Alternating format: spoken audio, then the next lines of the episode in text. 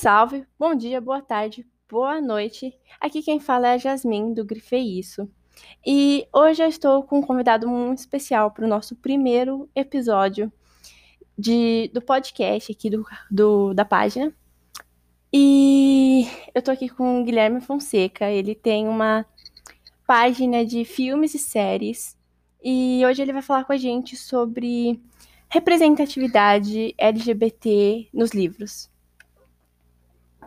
Oi, gente. Primeiramente, agradeço muito o convite, principalmente por fazer parte do primeiro episódio desse podcast, que eu tenho certeza que vai render muito. E muito feliz também de falar de um assunto que é muito importante, que é a representatividade nos livros, que eu acho que deve ser falado cada vez mais para atingir mais o público, principalmente o público é, leigo que não entende muito bem sobre representatividade. É, é, Guilherme, é, esse mês, né, esse mês de junho, foi o mês do orgulho LGBT. E muitas pessoas estavam indicando alguns livros e tal. E falaram muito daquele vermelho, azul, branco. Sangue, um negócio assim. Vermelho, branco e sangue azul. É, esse aí. Eu não cheguei a ler, mas eu vi algumas críticas falando sobre é, objetificar os meninos, sobre ter apenas relações sexuais e tudo mais. Pode falar um pouquinho pra gente? Posso sim, eu já vou dizendo que eu não concordo com nem um pouco com essas críticas, tá? Vermelho, branco e sangue azul. Esse livro não só representa a comunidade LGBT, mas também representa várias outras é, minorias, como por exemplo a minoria racial. Porque nesse livro, uma breve sinopse, é o filho da presidente dos Estados Unidos, que é uma presidente latina. Ah, que legal! Então, é pra mim, isso daí já um burrão assim na cara. E ele começa a ter um relacionamento com o príncipe da corte inglesa. Então, muita gente fala, eu entendo esse negócio de objetificar e falar que é só sexo, sexo, sexo, mas assim, na minha opinião, não é um sexo gratuito. Eu acho que é um sexo é, bem construído. Eles vão se apaixonando aos poucos. Não é uma coisa assim, sabe? Tipo assim, ah, oi, tudo bem, vamos transar. Não, não é assim. É uma coisa que vai crescendo, é gradativo. Sabe? Também eles são adolescentes, né? Pelo amor de Deus, os hormônios em cima. Então, eu acho, e também nesse livro explora muito a relação deles, porque não é uma relação perfeita. Eles não são fofos o tempo inteiro. Existem discordâncias, principalmente na questão da família, né? Porque, por ser uma família latina, é, a do, a do, filho da presidente, que esqueci o nome dele, porque eles ficam faz tempo, é, é, os latinos, né, tem aquela coisa, ai, cristão e não sei o quê, Uhum. né, tem esse tipo de coisa também, para manter a imagem da mãe, porque a mãe sendo uma latina, governando os Estados Unidos, que é o maior país do mundo, já não é aquela coisa assim, sabe, tradicional, e ainda descobrir que o filho gosta de meninos, Uhum. sabe, ele precisa a imagem da mãe, porque a mãe, no livro, ela tá se reelegendo, né, ela tá na campanha de reeleição, Uhum. já o outro filho da inglesa, ele tá cagando, ele tá andando, ele vai, ele pega o mesmo. E o que é interessante é que não é um relacionamento gay. Eu esqueci o nome desse tipo de relacionamento, mas é um. O filho da Não, o segundo foi com o Amor Simon. Eu li depois que eu assisti o filme. Assim, eu adorei, porque eu achei bem fofo. Eu achei o Simon, assim, um personagem que qualquer um consegue pegar essa simpatia por ele. Concordo. E esse negócio de descoberta dele é um negócio assim que ele tá confuso, você tá confusa, e aí você vai se auto-vendo junto com ele. É muito bonito. E outro que eu li foi o primeiro, que foi doado pra mim, que é Lucas e Nicolas. E assim, eu acho que esse livro todo mundo deveria ler, né? Porque é um livro brasileiro, é um livro assim super bonitinho e é brasileiro e se passa assim no Brasil e ele fala, ah, em São Paulo, Rio de Janeiro. E aí você vai pegando os lugares que ele tá e fala muito sobre homofobia, né? É um pequeno spoiler Hum. aqui de que há um menino que acho que é o Nicolas, o Lucas. O Lucas, e ele não se assumiu, né, homossexual, mas mas ele começa a questionar a própria sexualidade, e ele tem um amigo gay, eles começam a conversar, E acaba que todo mundo na escola começa a dizer que ele tem um jeito meio afeminado e que isso é ruim e que ele é apaixonado pelo novo aluno. E aí o Lucas ele acaba apanhando dos colegas, né? É uma cena assim, Ai, é uma cena muito forte que assim ele acaba é, apanhando na rua lá dos colegas que não entendem nada, assim, são adolescentes que Sim. não entendem nada daquilo e ele acaba sentindo muita vergonha. E o Nicolas, ele é um, um, adolescente, ele é homossexual também, ele sabe disso, ele gosta do melhor amigo dele e ele vai lá para ajudar o, o, Lucas, mesmo não gostando do Lucas, essa empatia que ele sente pelo Lucas, porque ele sabe como é que é, sabe, sofrer aquilo. E eu uhum. achei assim um livro muito fofo é, você acaba torcendo para os dois ficarem juntos, para não ficarem juntos, para um ficar com o outro. E, mas assim, eu achei muito muito bonito, não pela descoberta da, da sexualidade do Lucas e pela aceitação do Nicolas, mas mais pelo jeito como o autor retrata a homofobia. É uma coisa tá uhum. que está muito presente durante o livro todo. E eu acho assim que livros com temática LGBT sempre deveria ter um pouco disso, sabe? Para sempre Sim. lembrar que a gente está em constante luta e assim, eu fiquei impactada com esse livro, impactada. E, e tão impactada porque eu não acho nada sobre o autor na internet, porque ele é brasileiro, então a leitura brasileira não é consumida. E é, eu não acho nada sobre ele, mal acho resenhas. Só que eu acho que tudo que tá no livro é verdade porque ele coloca assim, é, ele coloca na dedicatória para o garoto popular da escola. Te amo. Aí eu acho que o marido dele era o garoto, então acho que é uma coisa assim que mais da vida dele, eu acho que aconteceu mesmo. Eu queria saber mais, infelizmente não tem né? Deve ser uma releitura, né, da vida dele, né, sobre as coisas que ele passou. Ele deve ter transparecido isso muito no livro. E uma coisa que você falou que eu achei muito interessante é sobre a homofobia, porque para mim a representatividade não só tem um lado. Para mim a representatividade é um espírito. Você pode representar tanto de um jeito fofo, amar, amável, amigável, enfim, como dois meninos de mãos dadas, se beijando, fofo. E você também pode representar do lado ruim, né? Como, por exemplo, a homofobia. Então, eu acho que é muito interessante trabalhar nessas duas vertentes, porque mostra que nem tudo é perfeito e que existe o lado ruim e que o lado ruim precisa ser combatido, e também que existe o lado bom. E que o lado bom é algo natural, porque, gente, para quem não sabe, é orientação sexual, não é Sim. uma escolha. A pessoa nasce assim, tá? E eu acho muito interessante é, trabalhar essas duas vertentes. É, eu vou dar um exemplo, não é um livro de temática LGBT, mas é um livro onde o casal carrega a saga inteira nas costas, que é, é o Malik. Hum. Que é o Magnus Bane. Ah, casal supremo! Gente, esse casal, assim, a gente reza por eles, porque para mim eles carregam os instrumentos mortais nas costas. Sim. Eu acho muito interessante é, o preconceito que há entre os Shadowhunters na questão do relacionamento homoafetivo. Eu não cheguei a ler o livro, eu assisti a série e eu, assim, digo que eu só terminei a série por causa deles. E, assim, a única coisa boa na série em si era eles. E a cena do casamento, ele chega, taca ali o beijo no Magnus.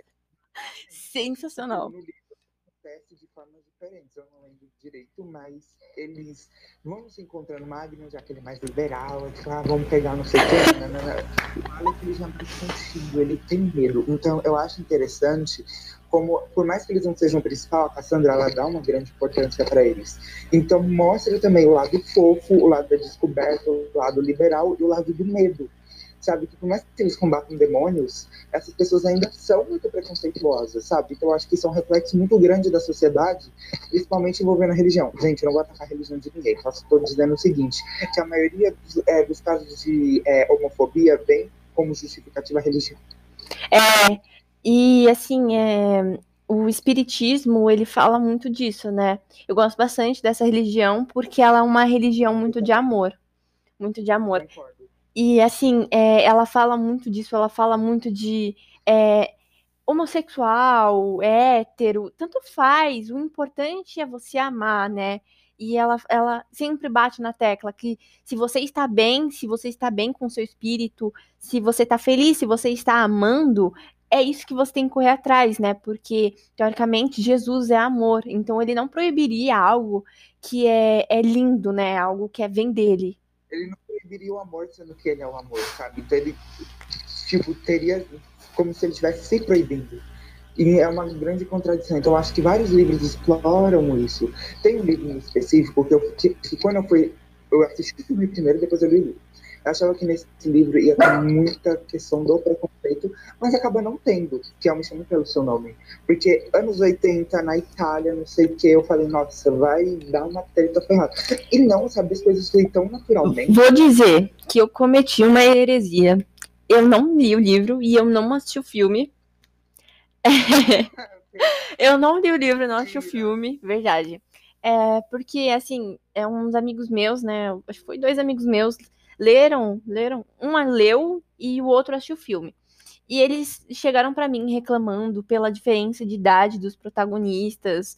E reclamaram que tinha muitas cenas de relação sexual e parecia que tava objetificando. E falaram tão mal do filme e eu fiquei, gente, mas todo mundo falou bem também. E aí eu acabei não vendo, não assistindo, não lendo, porque eu fiquei muito dividida. Eu falei, não, deixa pra lá o filme para mim é melhor que o livro, porque para mim o livro, o livro tem muitas cenas de sexo, no filme eles até diminuíram um pouco, mas é que assim, as cenas de sexo são um pouco meio bizarras.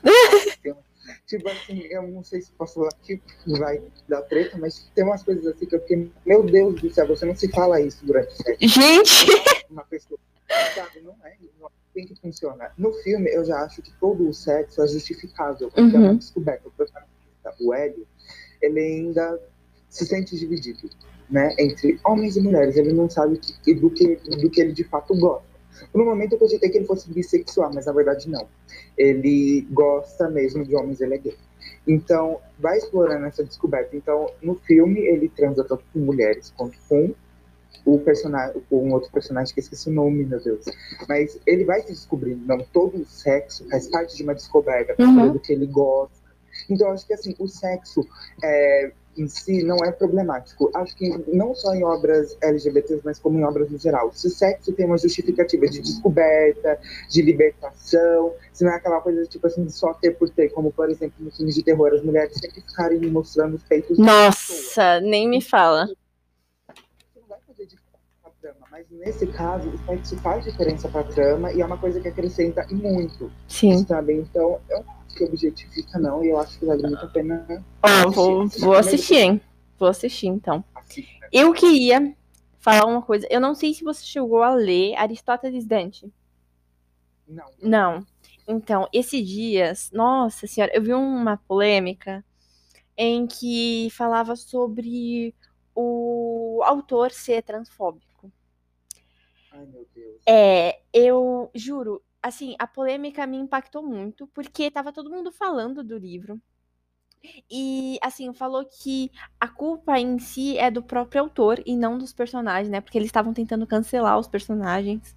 E aí os fãs saíram em defesa e falaram que a culpa era do próprio autor. É, eu não uhum. sei se eu vou achar aqui para você o a menina que falou sobre isso. Acho que não, porque eu acho que eu não salvei. Mas o autor ele fala assim, né? Tem uma conversa entre os dois protagonistas e o menino ele fala assim, é, ah, porque aquele cara ele se veste como mulher e aí eles começam num diálogo com um pouco de alfinetada na comunidade trans, né? E acaba Nossa. que é, acaba que tem uma confusão e eles acabam é, saindo na mão, sabe? Agredindo e tudo mais tem todo um rolê. E aí isso me lembrou também de uma problemática da escritora de é, Harry Potter, eu não sei falar o nome dela. Rowling. J.K. Rowling. Finalmente descobri como fala o nome dessa mulher. E aí lembrou nessa né, problemática dela em que ela escreveu um livro sobre um, um assassino em série e ele era ah, ele era ele era transexual E o pessoal reclamou, né? Porque ela já tinha feito comentários transfóbicos na internet, depois tinha feito um livro onde o assassino era transexual. Isso me lembrou muito de que há pouquíssimos livros com essa temática, né? Uhum. personagens transexual. Eu, pelo menos, nunca vi ninguém falando sobre algum. E assim, eu acho que é, a representatividade serve para incluir todos. Eu acho que falta um pouco mais de personagens bissexuais que não sejam sexualizados, como a Morgan foi em Acotar, ou, ou personagens transexuais que tenham visibilidade, né? Ou personagens é, lésbicas que não sirvam para só ficar lá como os protagonistas, os homens ficarem olhando para elas, né? Tem muito isso. Né? Eu achei muito interessante falar sobre essa polêmica do Aristóteles e Dante. Eu também acho muito interessante falar sobre essas polêmicas, principalmente por conta da J.K. Rowling, porque assim, pra quem não sabe, o Dumbledore é gay. E. E tipo, fiquei chocado quando eu descobri isso, né? Porque ele tem um romance com Grindelwald e tudo mais. Só que aí eu fiquei tipo, tá, tudo bem, vamos lá, vamos, vamos destrinchar isso daí. A J.K. Rowling falou que sempre escreveu Dumbledore com a intenção dele ser gay, porque ela queria representar o público gay em uma, na- em uma obra dela.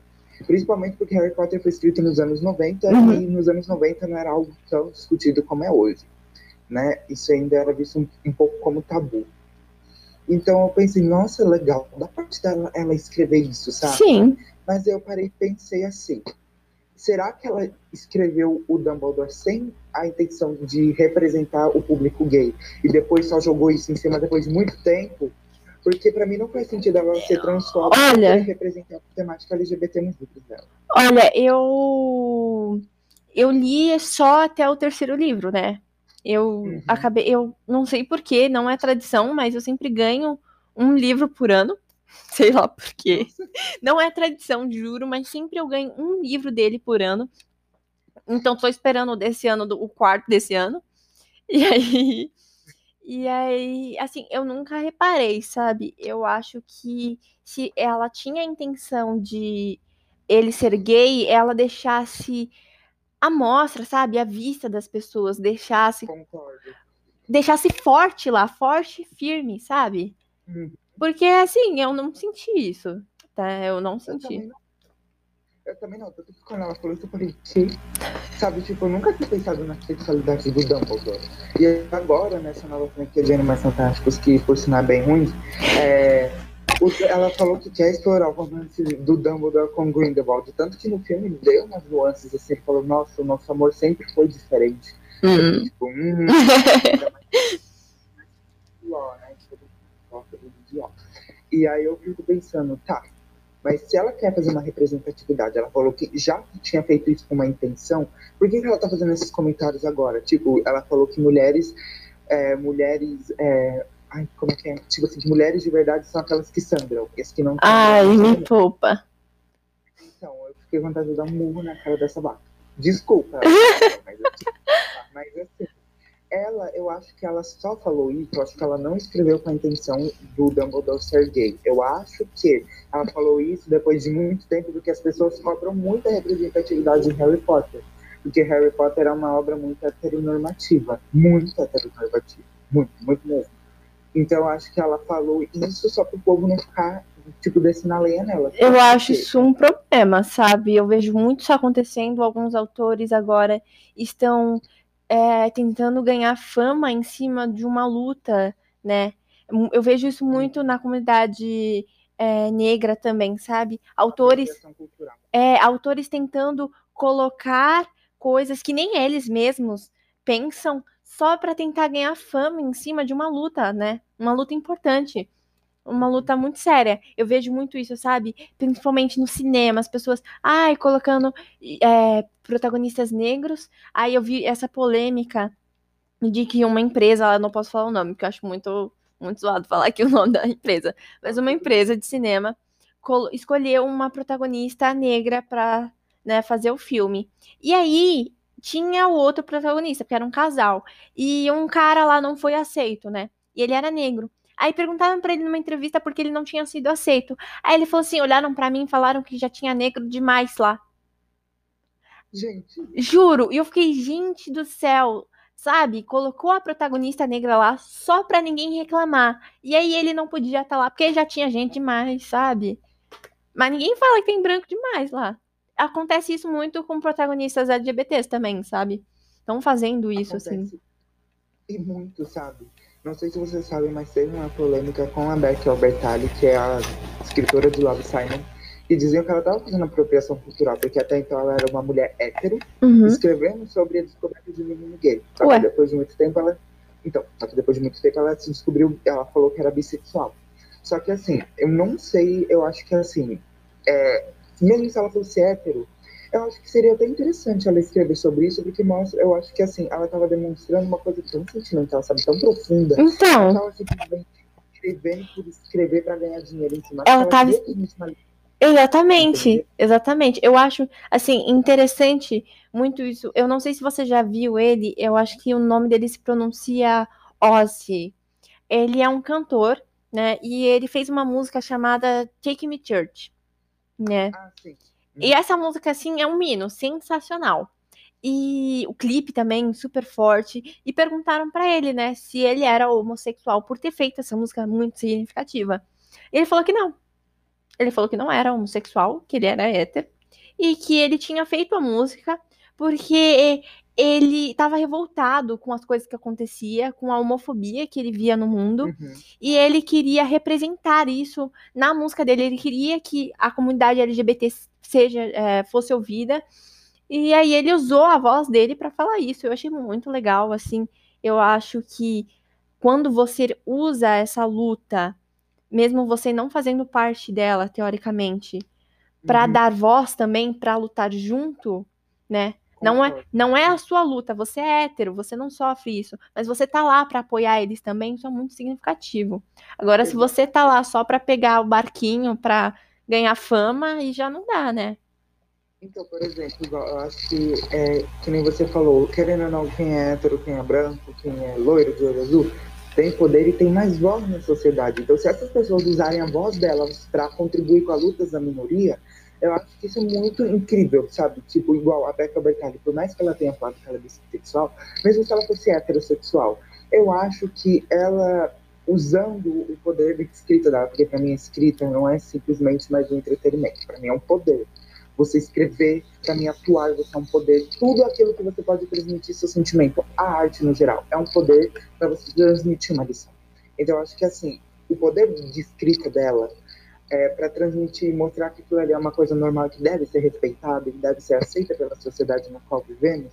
Acho que é muito interessante. Cara, eu, eu também não acho. Assim, eu adoro essa escritora, tá? Isso porque ela fez uma qual é o nome? Meu Deus, um livro, esqueci o nome. Ela fez um livro com uma protagonista gorda. E assim, eu achei uhum. sensacional, tá? A gente sempre vê as protagonistas super magrinhas, fininhas e maravilhosos, não sei o quê. E ela fez um, um livro com uma protagonista gorda, super lindo, representatividade nota 10, sabe? Assim, eu achei sensacional. É, eu acho que ela realmente pensa em todos, em sempre que ela pode colocar, ela coloca. Eu acho isso muito legal. Eu acho que ela realmente. Sim. Eu acho que isso falta em muitos autores, sabe? eu concordo 100%, principalmente, ó, vou dar um exemplo de uma autora, que é a Margaret Atwood, que ela é autora de O Conto da Aya. Amo mais que o Conto da... O Conto da Aya, tipo assim, é minha supremacia, quem me conhece sabe que eu sou cadelinha da série com carteira, mas assim, é, eu enxergo uma representatividade, não só LGBT nessa obra, mas como representatividade de outros tipos. Porque, para quem não sabe, o conto da Aya é, conta a história de um de, do mundo, né? Ele está tendo uma crise de fertilidade. E um grupo religioso toma conta dos Estados Unidos, né? Porque eles acham que essa crise de infertilidade é por conta do pecado. Eles dão golpe de Estado, tiram os direitos das mulheres e tudo mais. E lá, por ser um grupo religioso, eles proíbem você ser LGBT, você ser fora do padrão hétero. Tanto que eles chamam de traidores de gênero. Eu acho isso uma representatividade, eu acho. E eu acho que assim, a Margaret Atwood foi, ela usou, por mais que seja um detalhe bem subjetivo no livro e isso não seja tão explorado assim, acho que isso de certa forma contribui muito com a luta. Porque, querendo ou não, tudo com que Gilead faz, né? Tudo com as atrocidades que Gilead faz, a gente é contra. Então, e ela falou, tudo que Gilead faz de ruim, eu sou contra aquilo. Então, eu acho que usar isso, mostrar a perseguição de, um de uma determinada minoria, é, mesmo que essa percepção seja, sabe, tipo assim, sigela no livro, seja bem subjetiva, acho que é, é bom mostrar isso, sabe? Porque mostra que nem sempre tudo é flores. Lembra como eu disse que a representatividade é, é um espírito, não se existe algum tipo de, uma tipo uhum. de representatividade? Então, eu acho isso muito interessante, que ela é uma autora muito idosa, assim, sabe? Ela escreveu o livro em 85. E já tem uma mente aberta, assim, uma mente... Tem uma mente abertíssima. É, isso é muito importante, isso é muito importante. Voltando aqui, né, para continuar o nosso episódio. Por favor, pode continuar, Guilherme. Então, como eu estava falando, né, que existem muitos autores, eu dei o exemplo da Margaret Atwood, que é minha deusa é, que muitos autores, principalmente autores antigos, tinham muita, é, a mente deles era muito fechada. Eram raros autores que tinham mente aberta. A Margaret Atwood é um exemplo disso. O George Martin. Cara, Virginia, Virginia Woolf é sensacional, um exemplo disso. Ela era, né, lésbica, assim, e eu não, não, não sei se ela assumiu, assim, para todo mundo, mas ela era lésbica e ela tinha um caso com a amiga dela, né? Então, assim, Virginia Woolf é feminista, homossexual. Ela é, assim, a top das top. Eu sou apaixonada por ela. E... Mas numa época tão conservadora no qual ela viveu. Então, né, numa época conservadora daquela, e ela dizia, assim, coisas que nem hoje em dia a gente tinha coragem de dizer, sabe? Para quem já leu Um Teto Todo Seu dela, é um livro que conta. É, é tipo um é um tipo um diário e que ela escreve que ela vai dar uma entrevista lá para um jornal e ela escreve, né, esse livro que, é, contando o que ela tá pensando em falar para essa entrevista. E aí ela escreve coisas do tipo é, os homens, as mulheres são espelhos para os homens e eles precisam inferiorizar elas para se sentirem superiores. E ela fala assim de um uhum. jeito super, sabe? Ela era uma mulher assim que eu já ouvi muitas pessoas falando assim: "Ai, mas a pessoa é antiga, né? Ela tem a mente mais fechada". Não, mano, não. Tem pessoas assim, a Virginia Woolf, é, a Margaret, essas pessoas elas realmente têm empatia, elas pensam em todo mundo, né? Há pessoas que não. Não é a idade que vai fazer você, não é a idade que vai fazer você é, ser homofóbico, não. É você estar aberto, né, a ouvir Exatamente. todos. Estar aberto a ouvir todos, né? O que muita gente não tá fazendo. Concordo, até porque esse negócio que você falou da idade, muita gente fala, nossa, mas eu fui criado assim. Mas não é porque você foi criado assim que você tem que agir dessa forma, sabe? Existem várias. Porque uma coisa que nunca vai ter idade é o aprendizado. Você pode estar com 100 anos de idade. Se você já aprender química espacial, sei lá se seja isso você pode ir lá e fazer. Minha mãe fala muito isso, sabe? Minha mãe fala muito isso. Né, eu cheguei a falar para ela assim: ah, mãe, mas a idade, né? A pessoa é mais velha e tudo mais. Ela falou: não, filha, não. É, é, novos tempos, novos pensamentos, sabe? As coisas têm que mudar, as pessoas estão mudando. Então, ou você muda junto com o tempo, junto com esse avanço que estamos tomando, ou você fica para trás, né? E fica com esse pensamento, assim, arcaico, teoricamente. Exatamente, eu concordo 100% com sua mãe. Eu acho que, assim, a gente não pode ficar parado no tempo. Sabe? Porque se a gente fosse parado no tempo, a gente ainda estaria pintando, sei lá, a caverna com o E hoje em dia a gente. Olha, século XXI, gente. Novas oportunidades, a tecnologia tá aí, sabe? É só você dar um Google e pesquisar que vai te explicar tudo direitinho não é você outra coisa que me irrita muito é as pessoas acharem que a gente tem que ficar explicando para elas o tempo inteiro tem, não é assim que funciona eu não tenho eu não tenho muito problema na verdade eu gosto bastante quando uhum. pedem para eu explicar porque eu sinto como se essa pessoa estivesse tentando aprender mais sabe então quando chegam para mim e falam ai é, o que é pronome neutro? Nossa, eu faço questão de explicar para você. Ah, e o que é demissexual? Faço questão de explicar para você. Eu não tenho muito problema com essas explicações. Mas o problema é quando você explica e a pessoa ela fica com raiva de você, você fica tipo, mas você perguntou? é, eu já, já vivi isso, sabe? A pessoa perguntou para mim uma coisa e aí eu expliquei para ela, né? Eu acho que era sobre demissexual, era sobre demissexual.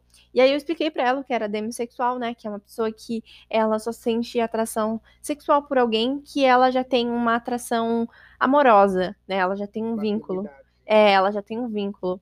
E aí eu expliquei isso pra ela, pra essa pessoa, e ela ficou muito brava comigo. Ah, isso aí não existe, isso aí é mentira, não sei o que, não sei o que. Fiquei, gente, mas você me perguntou, só tô te explicando, é assim que funciona, sabe? É, uhum. é muito sério. Tipo, essa questão que eu falei de eu, tipo assim, um exemplo. Se alguém me chegar pra mim e perguntar, oh, eu queria aprender, pode me Aí tudo bem. O que, eu tô, o que eu quis dizer foi, tipo assim, quando as pessoas acham que é nossa obrigação explicar tudo para todo mundo. Sim. Então, se a pessoa quiser vir e aprender e usar como fonte de aprendizado, nossa, vai ser se a pessoa não tem nem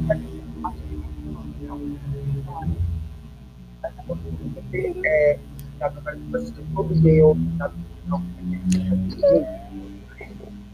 Guilherme, o seu fone eu acho que ele desconectou, porque ele bugou. Voltou? Voltou, agora voltou. Ai, peço desculpas. É, então, como eu tava falando, eu acho que o problema não é, tipo assim, a pessoa chegar e pedir pra você explicar. Tipo assim, por exemplo, se você chegar igual a ser daquele dia lá assim, perguntar, ai, o que, que é cringe? Fui lá e expliquei. Gente, descobri que é, eu sou cringe. Ah, eu também, olha, eu sempre cringe, todo mundo vai me odiar muito, essa geração Z, enfim. Enfim, descobri. lá, lá, lá. Então, o problema não é a gente, é, a pessoa chegar e perguntar, a gente explicar. Não, é, o problema é as pessoas acharem que a gente, é, como é que eu posso dizer? Achar que a gente é Google, sabe? O tempo inteiro querer usar a gente como fonte de informação. Sabe? Como se, a gente, como se o nosso dever fosse explicar. Fosse, entendeu? então, né? Só como se a gente é, a gente fala, ah, eu não sei explicar isso. Como você não sabe explicar isso? É, porque eu não, não, não, não sou o Google. Eu descobri eu não lembro o nome, eu descobri que existe uma sexualidade lá, né, no LGBT, que são pessoas que elas é, se sentem atraídos pela masculinidade, né? É, uhum. sejam mulheres com é, jeito mais masculino, homens mais másculos, elas se sentem atraídas por masculinidade. E existe pessoas que se sentem atraídas por feminilidade, sabe? Eu descobri isso, assim. Eu não sabia, nem sabia o que era. Eu também. Eu descobri, gente, eu falei, gente, que genial. Eu não sabia disso, eu não sabia. E aí, é, eu coloquei lá, né, nos meus destaques sobre isso, eu até citei e aí uma garota veio falar assim pra mim, né? Ah, porque é, eu já sabia de tudo isso. Falei, que bom. Que bom. Que bom, né? Mas tem gente que não sabe. Que bom. Então, coloquei lá no meu destaque, porque tem gente que não sabe. Ela, mas eu já sabia. Eu falei, que bom, parabéns, que bom, que bom. Eu, eu não sabia. Descobri isso.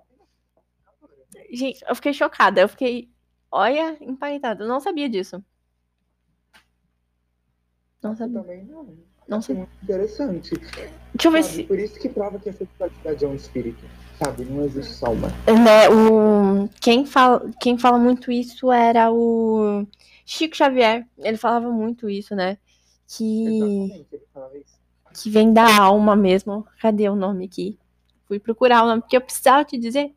Pera aí, só um segundinho. Tudo bem, espera. Cadê? Eu aqui, ó. Androssexual, atração pela mascula, masculinidade, seja vindo de homens ou mulheres. Muito legal. Uma nova, uma nova orientação sexual, uma nova sexualidade, um novo tipo de atração e que deve ser respeitada como todas as outras, né? E, Sim. como eu disse, aprender é sempre uma nova oportunidade. Como eu disse, aprendizado é algo eterno, algo que nunca morre. Não importa quanta idade você tenha, se você quiser aprender, você pode aprender sim, sabe? Então, a gente sempre tem que ter mente aberta para tudo aquilo que é novo. Porque geral, o ser humano é assim, é aquilo que é novo, é aquilo que ele não compreende, ele tem medo e ele ataca. Ele rejeita. Sabe?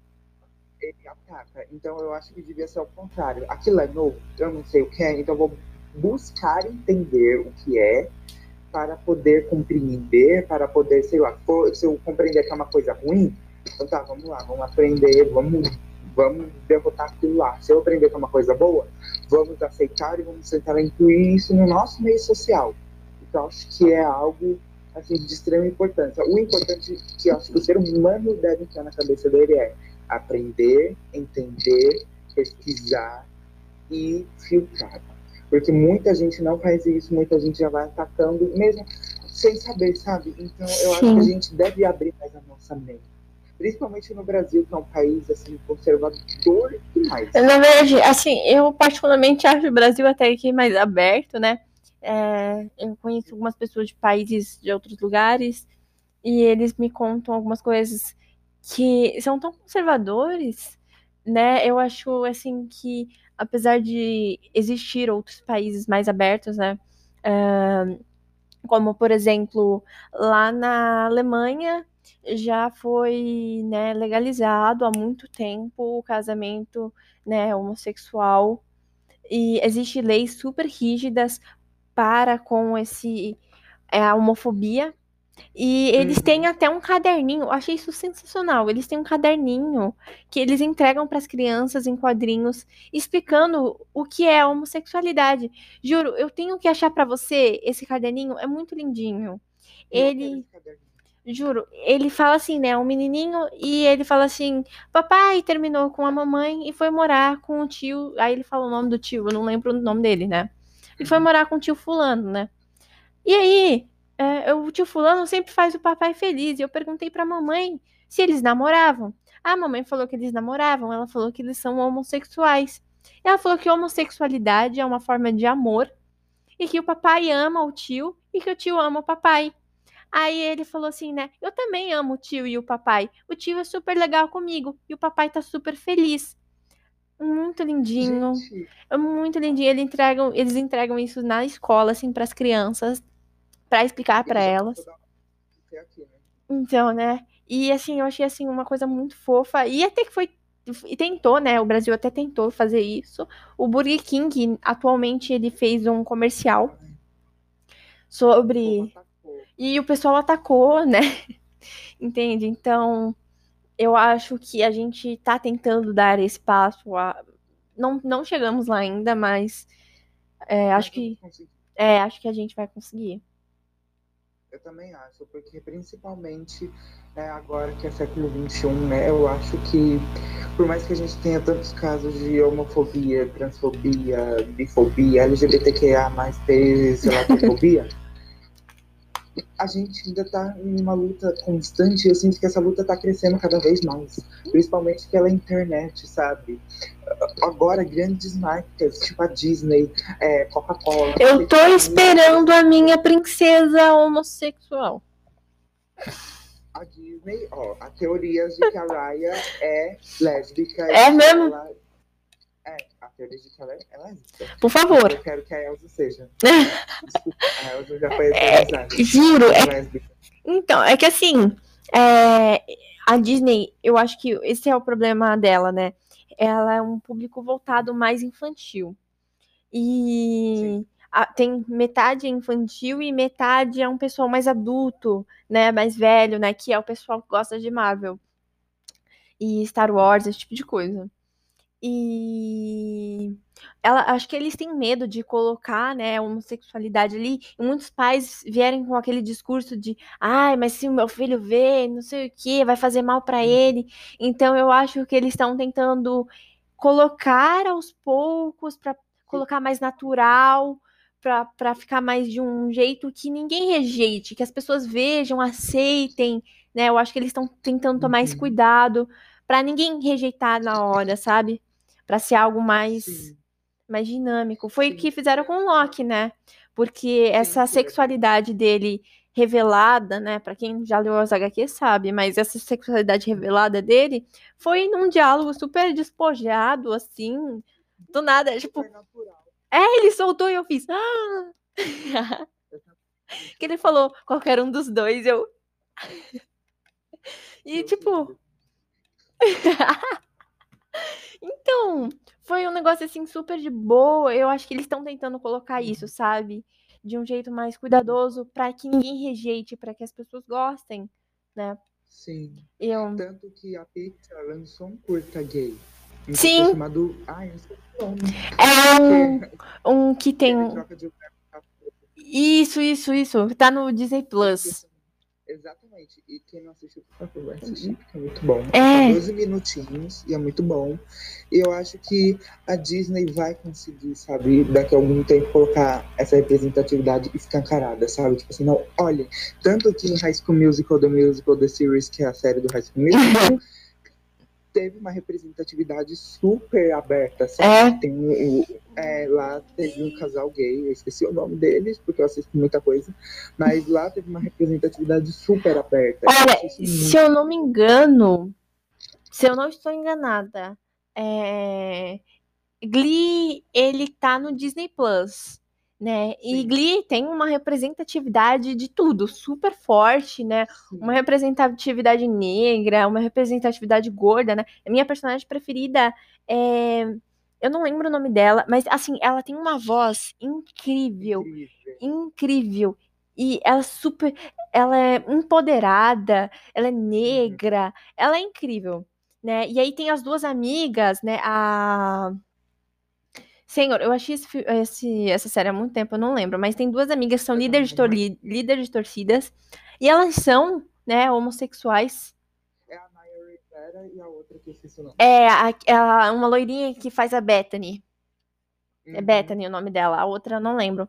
Né? E aí tem o um dos outros melhores protagonistas, que ele também é um homossexual, ele tem uma voz sensacional. O Kurt.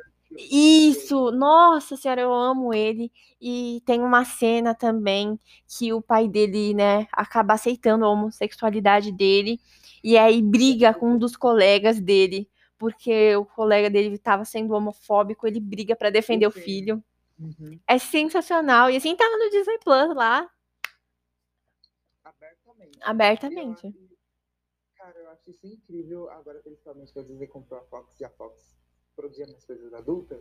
Eu acho que agora a representatividade vai ficar muito, tipo, muito maior, sabe? Então, eu tô muito ansioso pra ver essa nova fase da Disney, né? Que pra mim, essa nova fase da Disney vai ser incrível, que é essa fase mais moderna. Que agora, como você vê, as princesas nem príncipes mais têm. Daqui a pouco vão ter princesas pras princesas, sabe? Eu quero muito isso. É, E eu acho que a representatividade está crescendo muito, né? sim, sim. Eu tava tentando entrar aqui pra descobrir o nome, né, do, do curta. Acabei não conseguindo entrar, mas, enfim, depois eu disponibilizo o nome. Bom, chegamos aqui ao final, né, do podcast. Eu quero agradecer muito a você que aceitou, né, tirar essa uma horinha sua do seu dia para conversar um pouco com a gente. Né? Eu tô bem ansiosa para soltar o episódio para as pessoas ouvirem. Eu espero que que as pessoas gostem e que seja um sucesso assim. Agradeço demais a você, né? Eu que agradeço. Eu E agradeço demais. É uma honra participar do primeiro episódio desse podcast. Espero vir aqui mais vezes e eu, se for preciso me autoconvidar para aparecer, eu vou me auto. não, não, vou te chamar. Honra participar espero que esse podcast seja um sucesso. Se depender de mim, vou divulgar para todo mundo. E eu agradeço muito, muito mesmo. Não, eu fico muito feliz, tá? Muito obrigada. A gente chega aqui ao final do episódio. Um beijo a todos e até o próximo episódio que assim eu já tenho a pessoa e o tema, vai ser bem legal. Tchau. Thank you.